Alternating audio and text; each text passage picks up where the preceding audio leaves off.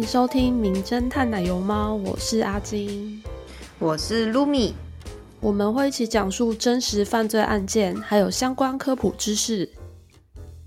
节目可能包含血腥、暴力、性犯罪等内容，如果你对这类的题材觉得不是很舒服的话，请不要收听。十十五岁以下也请由家长陪同才能收听，谢谢。好，今天由卢米先开始。嗯，我们今天要讨论的是，动物的毛发也可以成为破案的关键哦。可爱的小动物们，除了很可爱、非常疗愈之外，也可以帮忙破案哦。那第一个案子就说到，就是猫猫。猫毛的 DNA 可以帮忙找出凶手哦。事情发生在英国，在二零一二年的七月的时候，在英国的南海海滩发现到一具是 David Guy 的被肢解的尸体。那那个尸体呢就被包在毛毯里面。那除了尸体跟毛毯之外，里面还找到了八根猫毛。猫毛就被送去加州进行立腺体 DNA 的分析，检验结果和嫌疑犯 David Hilder 的宠物猫 Tinker 相符合。那他们就是要想说，哎，到底会这个是不是一个很容易就发生的事情呢？所以呢，英国的警方就联合学者还有兽医师抽了英国一百五十二只猫咪的血，那只有三只猫咪的结果。和 Tinker 是相符的。这个猫毛呢，跟美国的其他四百九十三只猫咪并没有相吻合的简体，所以这并不是一个很容易有相同的基因的特征。所以呢，Tinker 的主人 David Hilder 就被警察去问问，说是发生什么事情呢？那到底是发生什么事情呢？就是呢，两位呢，凶手跟犯人是多年的朋友。但是呢，他们就发生吵架了。凶手一气之下就用刀子戳死者的胸腔，戳了很多下，以至于死亡。结果呢，他接下来就把他的朋友肢解，把他放在装肉的箱子里面，骑脚踏车到海边弃尸。潜水的人发现死者的躯体跟腿，但是其他部分就没有被被找到。这个案子当然猫毛并不是唯一的证据。在凶手的家中有验出死者的血液，家中他的地毯的纤维分析也可以连接凶手，就是 David Hilder。他最后以杀人罪被判终身监禁。听可猫猫呢？听可猫猫找到新主人，过着新的生活。参与这个案子的学者表示，猫咪其实蛮适合做法医学分析的，它是可以连接人。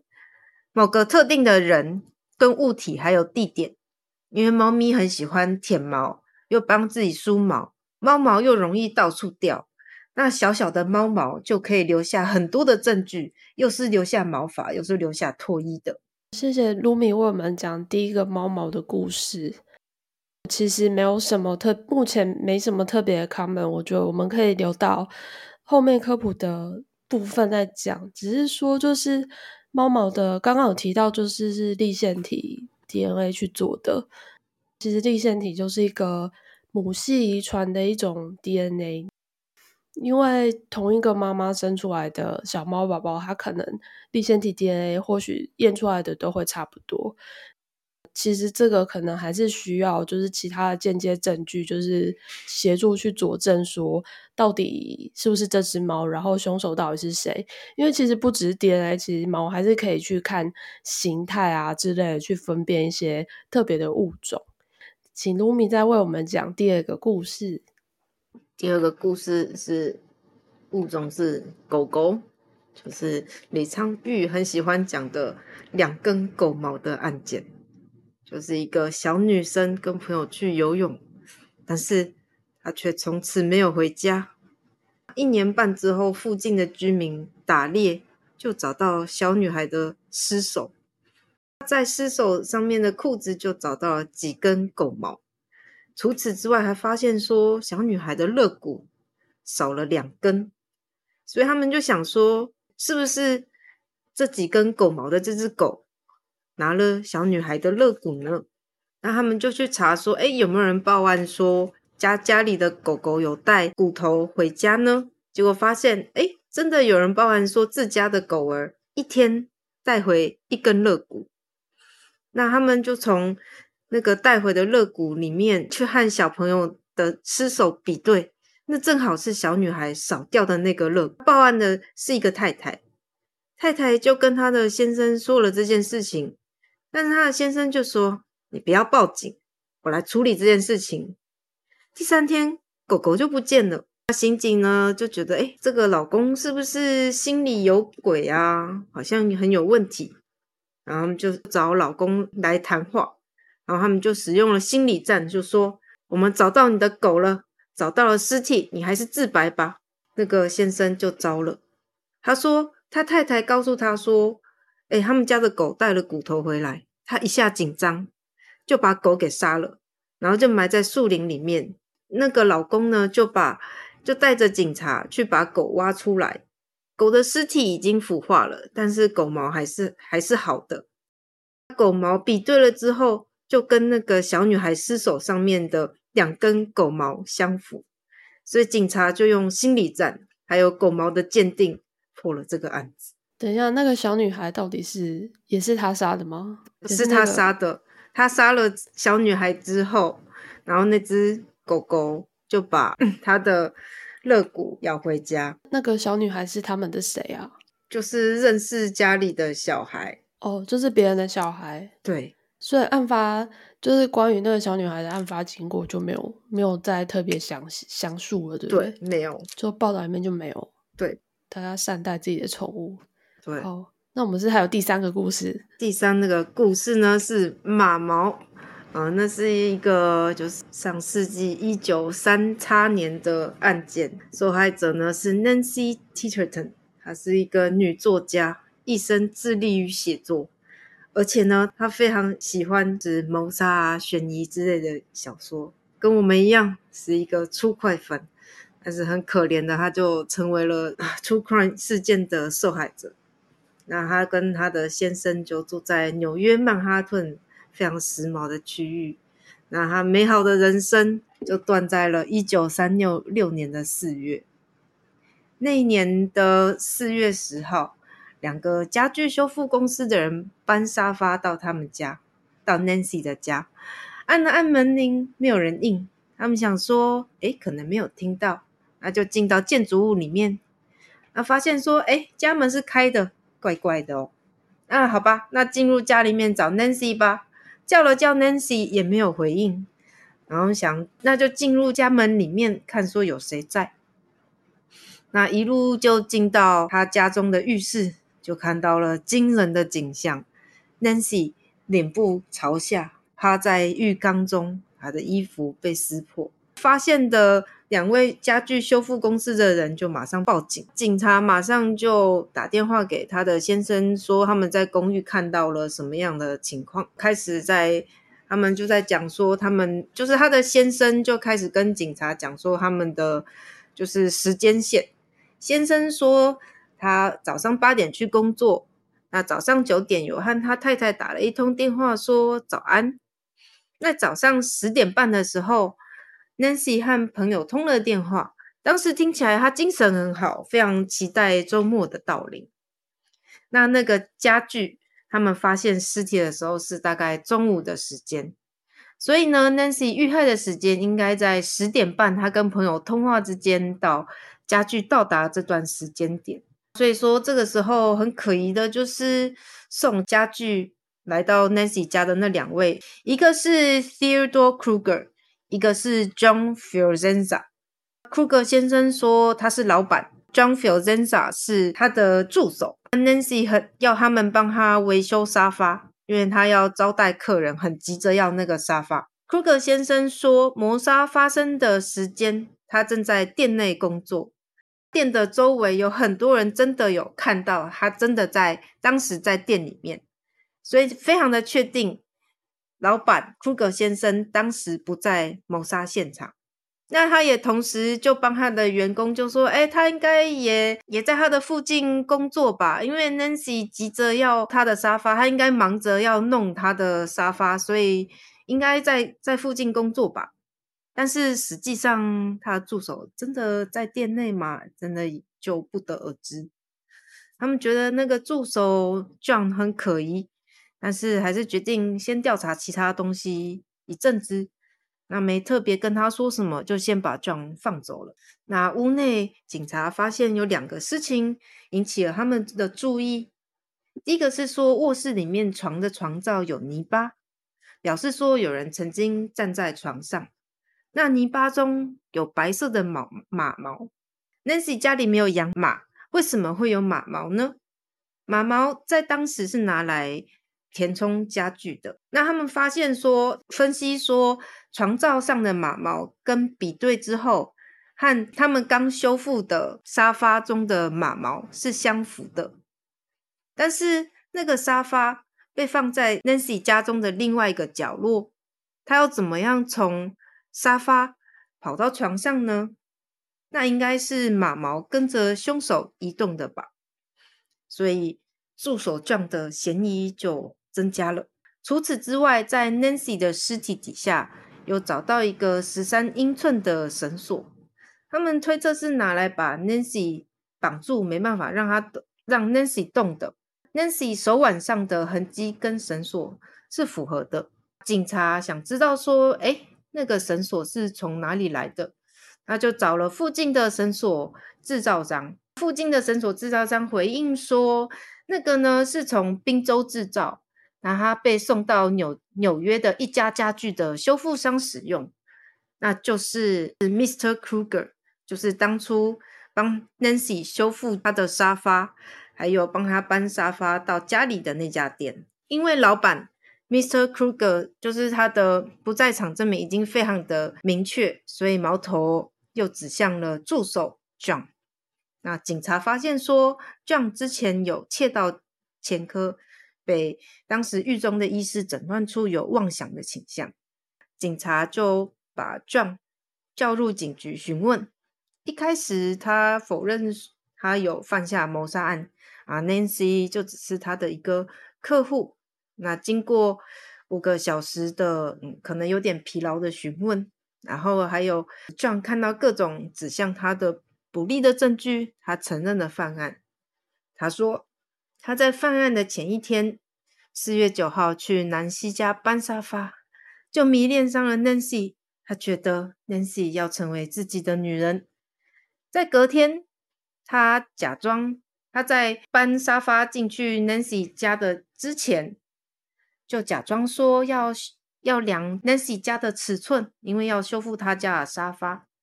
然后他就进入了 Nancy 家，这样就。当时突然跟 Nancy 告白了，结果就被 Nancy 拒绝了，John 就生气了。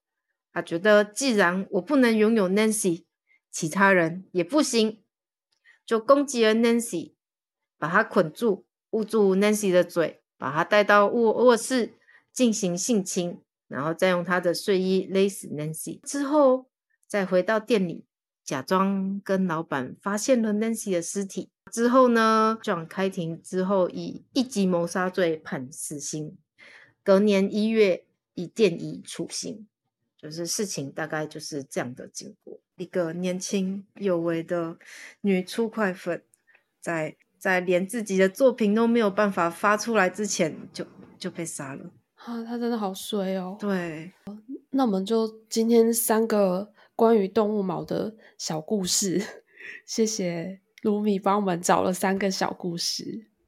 那卢米，你看完以后有什么感想吗？卢米，你家没有养宠物，对不对？家没有养宠物，对，就是宠物就是会，嗯，在你的身上掉各种的毛，所以呢，家里有养养宠物的人还是不要做坏事。你家宠物会掉毛，然后告诉警察说是你干的。对啊，我家我家的猫跟狗都超会掉毛。对，而且我家那个短毛狗，那这每次摸一下，然后手上都都是毛，没错，然后它就会掉毛，掉到你的你的身上，然后再掉到地上，你去哪里，它就会掉到哪里，然后猫咪更糟，还会舔舔舔，还会留下它的对唾液。不管怎样都都不要做坏事啊！像像做坏事其实很容易被查出来。那我们就进入到今天科普的部分，欢迎来到名侦探奶油猫科普小教室。好，今天主要是就是要聊那个毛发的相关话题。第一个是说人跟动物的毛发到底要怎么区分呢？那我们先来讲一下，就是毛发的它大概的结构好了。毛发它有分三层主要的结构，一个是最外层叫 cuticle，可能有些会翻译成表皮啊，或是毛小皮之类的名称。它外面其实有覆盖一层鳞片，主要是由角质层，就是 keratin 角质这个东西去组成的。再来第二层是 cortex 的部分，cortex 就是皮质，最中间的话就是 medulla，就是髓质的部分。皮质跟髓质其实它可能都会有一些，嗯，可能都会有一些就是色素的分布。那不过主要还是在皮质层，大概有这三层结构。大家有如果有养过或是观察过动物的话，就会发现说，其实动物毛的种类非常多，就是比人的毛发的种类还多。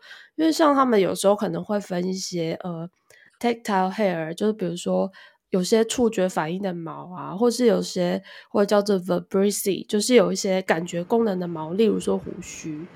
也有些动物有，比如说鬃毛，对，就是各种不同功能的毛，就是比人类还更多样。其实从就是它们的形态啊，就是显微镜去做分辨的话，其实光是看形态就可以分得出来了。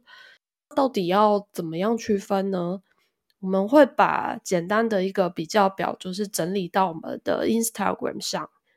好，我们先讲一下人类的毛发好了。插播，插播那个阿晴家的猫正在旁边呼噜的声音。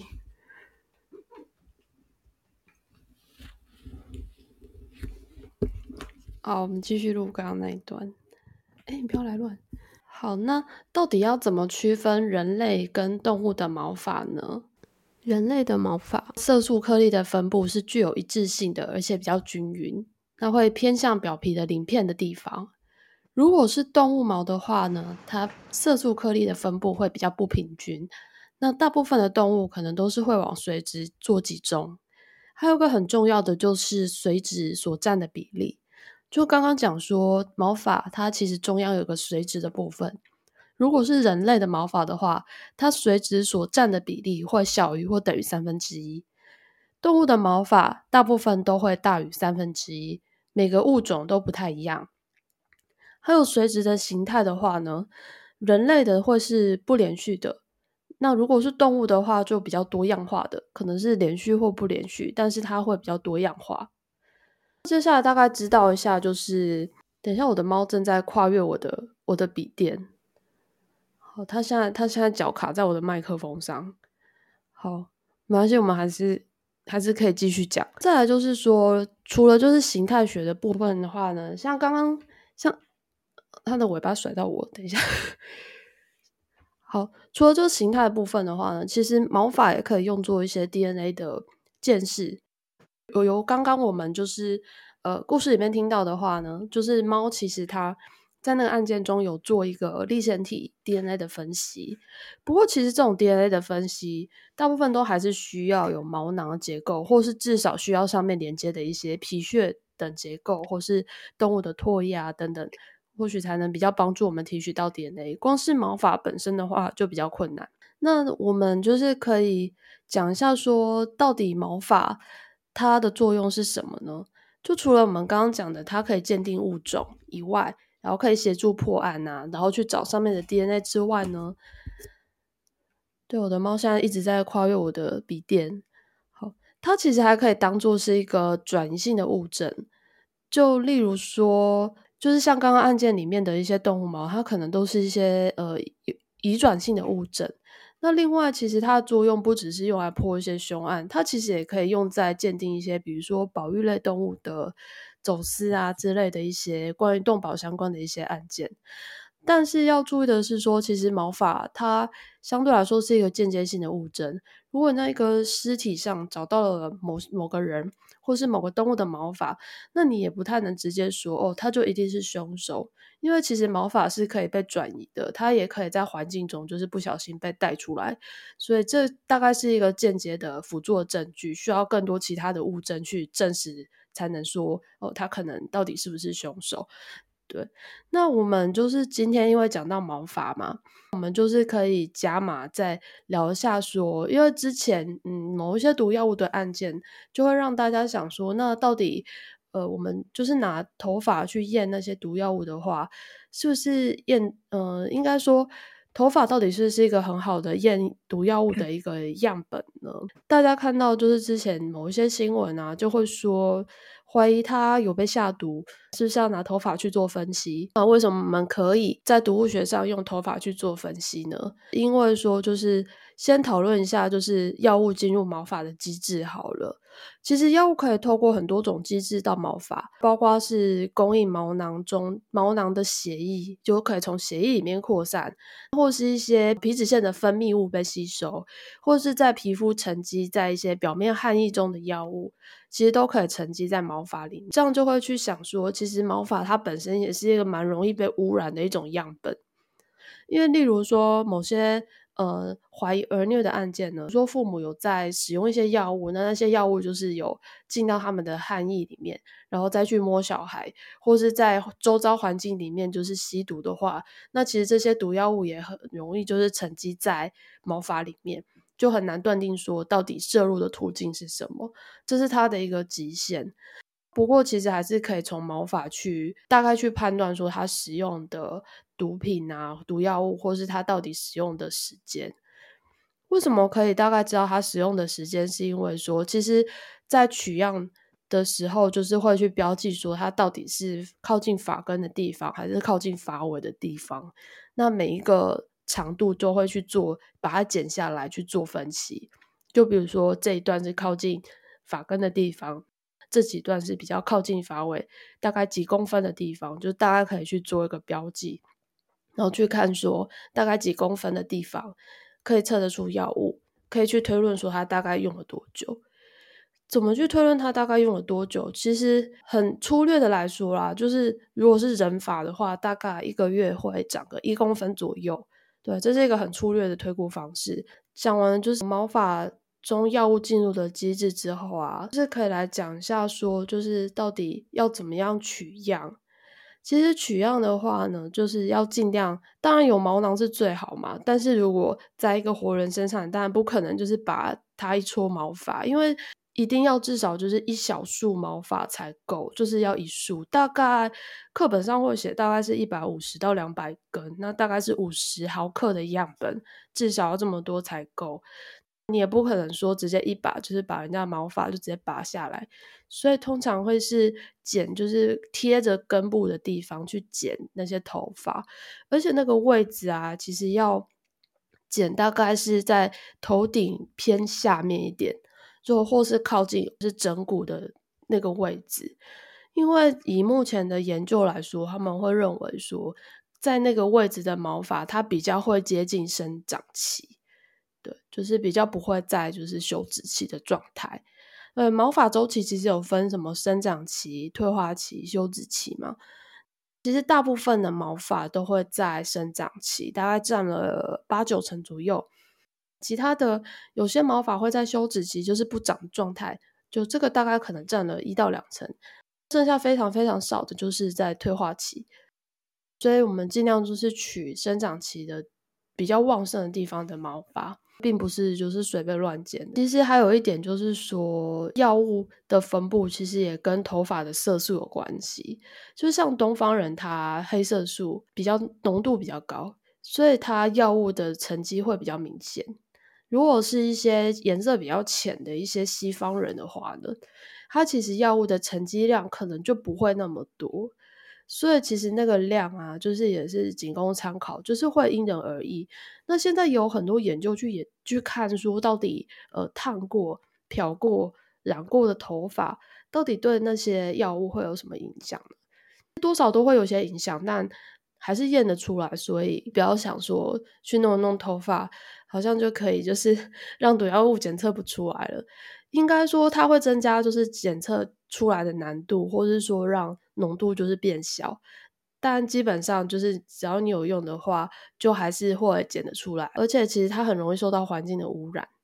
好，我不知道这样讲其实有点混乱。那我只能说，就是头发它其实是一个很容易受到环境污染的一个检体，在毒药物的检呃的化验上有它的价值在，但就是去判读检验结果的话，要非常的小心。再来就是这些毛发采集完以后，就是还有一个小地方，它采下来的不能冰，其他的检体啊、血啊、尿啊那些。会有一个下意识的一个反射，就是说，如果我要保存这个简体的话，就是要把它冰起来。后续如果有什么问题的话，还能再继续用。但是毛发它不适合冰，不能冷藏，也不能冷冻。而且采集的时候也是跟我们之前讲过一样，不要放在塑胶袋里面，可能可以用纸袋去做包装。其实有些人也会用铝箔袋去包。总之就是不能用塑胶袋。因为有怕有水汽会破坏掉上面的那些毒药物或是其他的基证，让采完之后就是要标记说哪边是发根，哪边是发尾，大概是这样子。我们今天就是简单的讲到这边。其实这个头发要讲也是蛮多东西可以讲的啦。那我这边下一个小小的结论，就是关于毛发在毒药物学中的应用的话呢，它其实是一个很重要，就是可以去看说它。大概就是可以已经用药多久了？那环境中是不是有可能被污染过？它到底有没有接触过这个药物？就可以去有头发，就稍微去看，但是也不能很绝对的说它到底是怎么样吸收到这个药物的。它其实还是有一些它的极限在。还有就是毒药物，通常啊，如果是拿头发来分析的话，通常是已经锁定了一个目标，比如说怀疑这个人有用安非他命。或是有用其他的毒品，某一种特定的毒品，再去拿他的毛发去检测，说他到底用了多久，那可能的用量是怎么样？但是很难说，就是用头发去做 screening，就是筛检，因为筛检其实大部分最常用的还是尿液，因为你头发就是因为太容易被污染了，所以你拿它去筛检，也不能代表说它真的有摄入体内，或许是在环境中被污染的也说不定。对，所以通常是锁定了几个目标以后，再拿毛发去做检测，可能会比较有意义。今天就先讲到这边。那卢米有没有什么 comment，或是你有有没有什么看到什么其他的资料想要补充的也可以。嗯，那它会像尿液一样有一些就是伪阳、伪阴之类的。其实任何检验都都会有啊，任何检验一定都会有伪阳或伪阴性的问题啊。只是说这种。嗯，伪阳伪阴性的问题的话，毒药物检测啦，其实一开始的 screening 通常都是用免疫法去做，包括医院里面就是用的通常是免疫法，因为免疫法最快嘛，就是很很快速，然后也适合临床使用。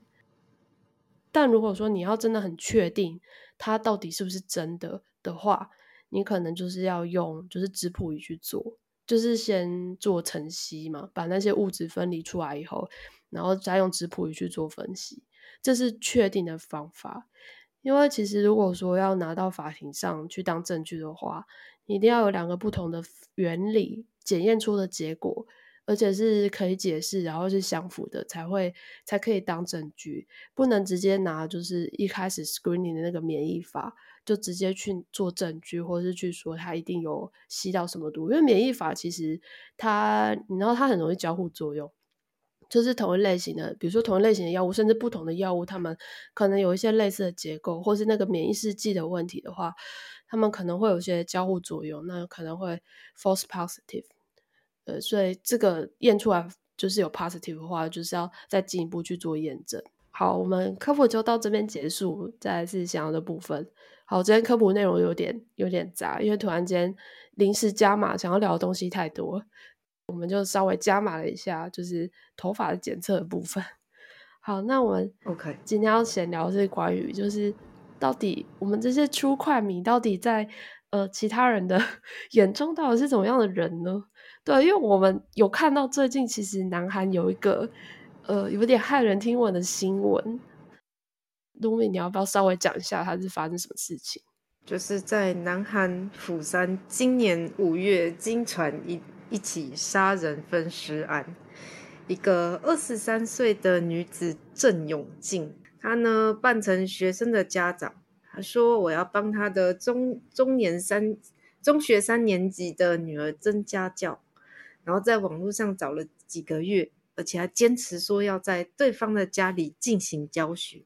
然后透过家教媒和 App 认识差不多年纪的英语家教 A 某，大概在五月二十六号的时候，带着行李箱前往 A 某的家中。啊，就他确定他家中没有其他人之后，就拿出了预藏的凶器，就砍杀了那个 A 某一百多刀。接下来用行李箱把它肢解。运出，然后叫计程车跑到庆尚南道两三十一处的草丛丢掉。那事后呢？诶，司机发现，而且他有点就是不小心，他就把行李箱就留在计程车上，然后发现计计程车司机发现，诶，他怎么有渗血？然后就去报警，所以说他就被被抓了。而且他也蛮不小心的，就是。被监视器拍到有很多次进出被害人的家里。好，那这个这个郑永进呢，就是说他是一个真实犯罪的一一个就是粉丝，他看了很多书影集，然后在前几个月的时候查了大量的犯罪相关的书籍，还有就是呃没有尸体的凶杀案之类的东东这样子。然后呢，他跟后来就是他被警察问话，他说他好像非常的讨厌英文，所以就找了英文家教下手。那对于到底他为什么要做这件事情呢？就是他也口供也很很不一致。一开始是说，哎，我只是捡到尸体啊。后来就是说，哎，我跟那个就是 A 某起了口角，才不小心这样。后来又改口说，因为我想试试杀人是什么样的感觉。这有病哎！检方开庭就表示说，他就只是为了了解他的好奇心跟发泄愤怒，就杀害其实不太认识的人。那表示任何人都可能造成毒手，而且就是他的他做的这件事情，就是会引发社会的恐慌。然后他之前呢，就是查了那么多有的没有的东西，表示说这个是一个计划性的犯罪。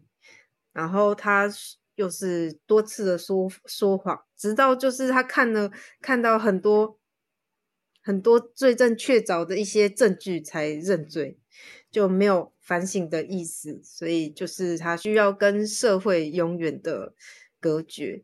检方就是求取求处最重的死刑这样子。这件事情的话，就是还有一件事情，就是大那个用那个家教美和 app 的人也很害怕。这个 app 其实就是有有安全的疑虑，就是他就利用用了这个 app 就找到了他的受害者。那之前也有男家教诱骗女大生，然后到家里性侵，或是就是向女家教发送骚扰讯息之类的。就是因为这件事情非常的严重，所以釜山的警方还是把他的照片公布了出来。刚好在闲聊的时候又提供了一个小案件。没错，我其实只是要讲说，就是像这种非常极端的出快迷，其实非常非常的少诶。因为其实有时候很多人知道你喜欢研究真实犯罪的时候，我不太知道就是大家身边的朋友就是会有什么反应。对，那有些人可能会觉得你啊，怎么那么变态，喜欢看这个？那有些人会就是会觉得很有趣。罗米，你是什么契机有迷上就是这种类似悬疑啊、推理、真实犯罪的？有很小的时候就在看了吗？其实也没有诶，就只是就是断断续续的，就是会看一些。高中的时候就看一些阿加莎，然后有时候看一些嗯东野圭吾啊。这样子，嗯，大家的启蒙都是这几个，是吗？哎，我不知道其他人是怎么样。啊，对，可哎，对，最小的时候就是天天就是礼拜天，礼拜天就是不管出去哪里就要吵着回家看柯南。对，还有福尔摩斯，福尔摩嗯福尔摩斯全集，然后阿加莎克里斯汀全集，然后可能还有亚森罗平之类，就小时候会看的东西。啊，柯南是小时候看觉得很好看，长大看就觉得哦，有点想吐槽，也不知道该怎么说。但是我觉得我。我身边认识喜欢看就是这些悬疑推理小说，或是喜欢研究真实犯罪人，其实都还蛮正常的。而且我觉得，通常这样的人会比较，嗯，平常比较会注意到，就是要怎么趋吉避凶，就是怎么样去避免自己就是陷入这种可能危险。那通常其实你只要是一个正常人，就是有。有一些基本的道德感的话，基本上不会因为就是看了这些东西就去做这些事啊。所以我觉得大家不需要有这种异样的眼光。而且说真的，就是有些有时候我们会看到一些报道，比如说某些杀人犯啊，然后他有些报道就会很强调说啊，他之前最喜欢玩的游戏是什么啊？是不是很暴力啊，或者什么？可是老实说，你想一想，就这个游戏在全世界这么多人玩，那为什么就只有他会去杀人呢？对啊，其实我觉得一切就是是人的问题，对，不是说某个喜好或是某个电影、某个游戏的问题。不知道卢米有没有自自己在看这些真实犯罪，或是喜欢这种悬疑小说？有没有被身边的人讲什么？我好像没有特别跟就是身边的人说喜欢。这类的东西，就是身旁的人真的思思想有点传统，怕就是吓到吓到对方这样子，就是连一般的就是色情的东西都已经就是不太能接受了，那 更何况是。就是犯罪相关的事情。对啊，其实说真的，研究这种东西不是为了自己要犯罪，而且说真的，你研究越多，你就会越觉得你不管犯什么罪，你都会有可能 都是会被抓到的耶。所以，因为以现在技术，就是包括数位监视啊，你传的任何讯息，然后你发送的任何的东西，那你真的非常难躲。而且现在监视器又超多，然后有 AI，可能还有人脸辨识。对，然后还有一堆就是唯物基证啊、指纹啊，或是 DNA 分析的技术又这么厉害。我说真的，你要在，我只讲台湾好了，你真的要在台湾犯罪的话，其实真的是一下子就会被抓了。所以真的是不要不要以身试法，而且就是研究这种案件的话，其实你自己会呃可能会对一些东西特别会有会更谨慎。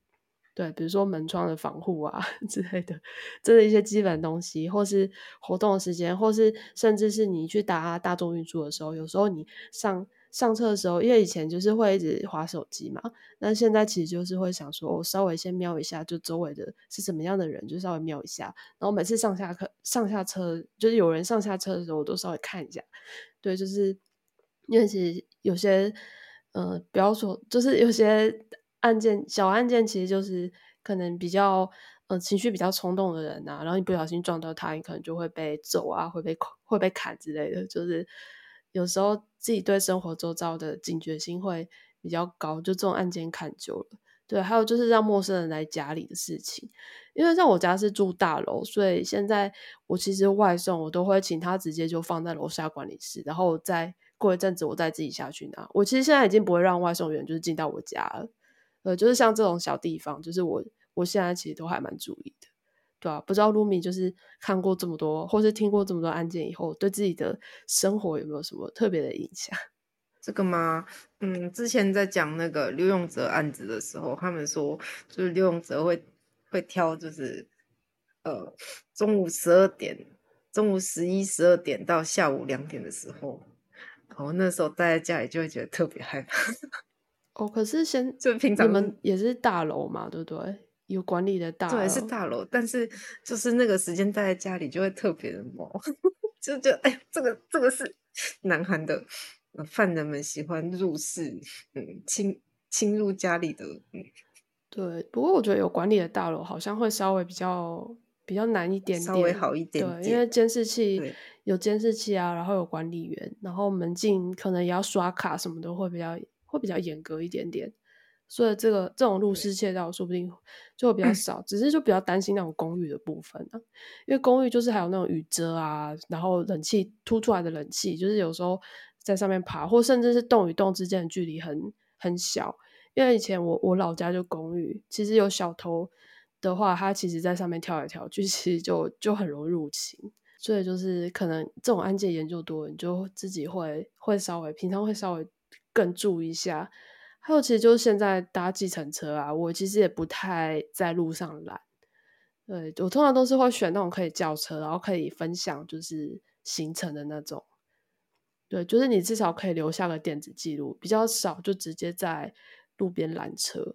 对，这样至少说可以让家人知道你的行踪。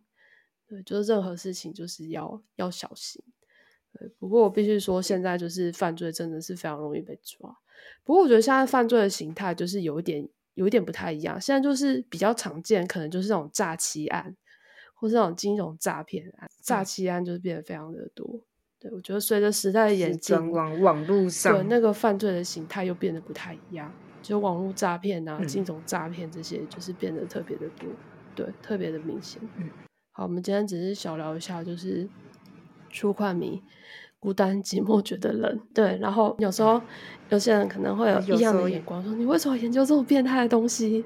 对，对，其实会做这个节目也是想说分享一下自己看过案件，然后呃学过的东西，学过一些小知识，然后顺便跟同好们就是一起聊聊这样子。感谢卢米今天为我们带来了算是三加一个案件。对，那我们今天的节目就到这边来做个 ending 好了。今天的节目就到这边，感谢大家跟名侦探奶油猫一起研究真实犯罪。我们的 Instagram 账号是 Detective Buttercat，email 是一样开头加上 gmail 点 com，详情可参阅节目资讯栏。我们会在固定的每周六的八点更新，大家下次见喽，拜拜，拜拜。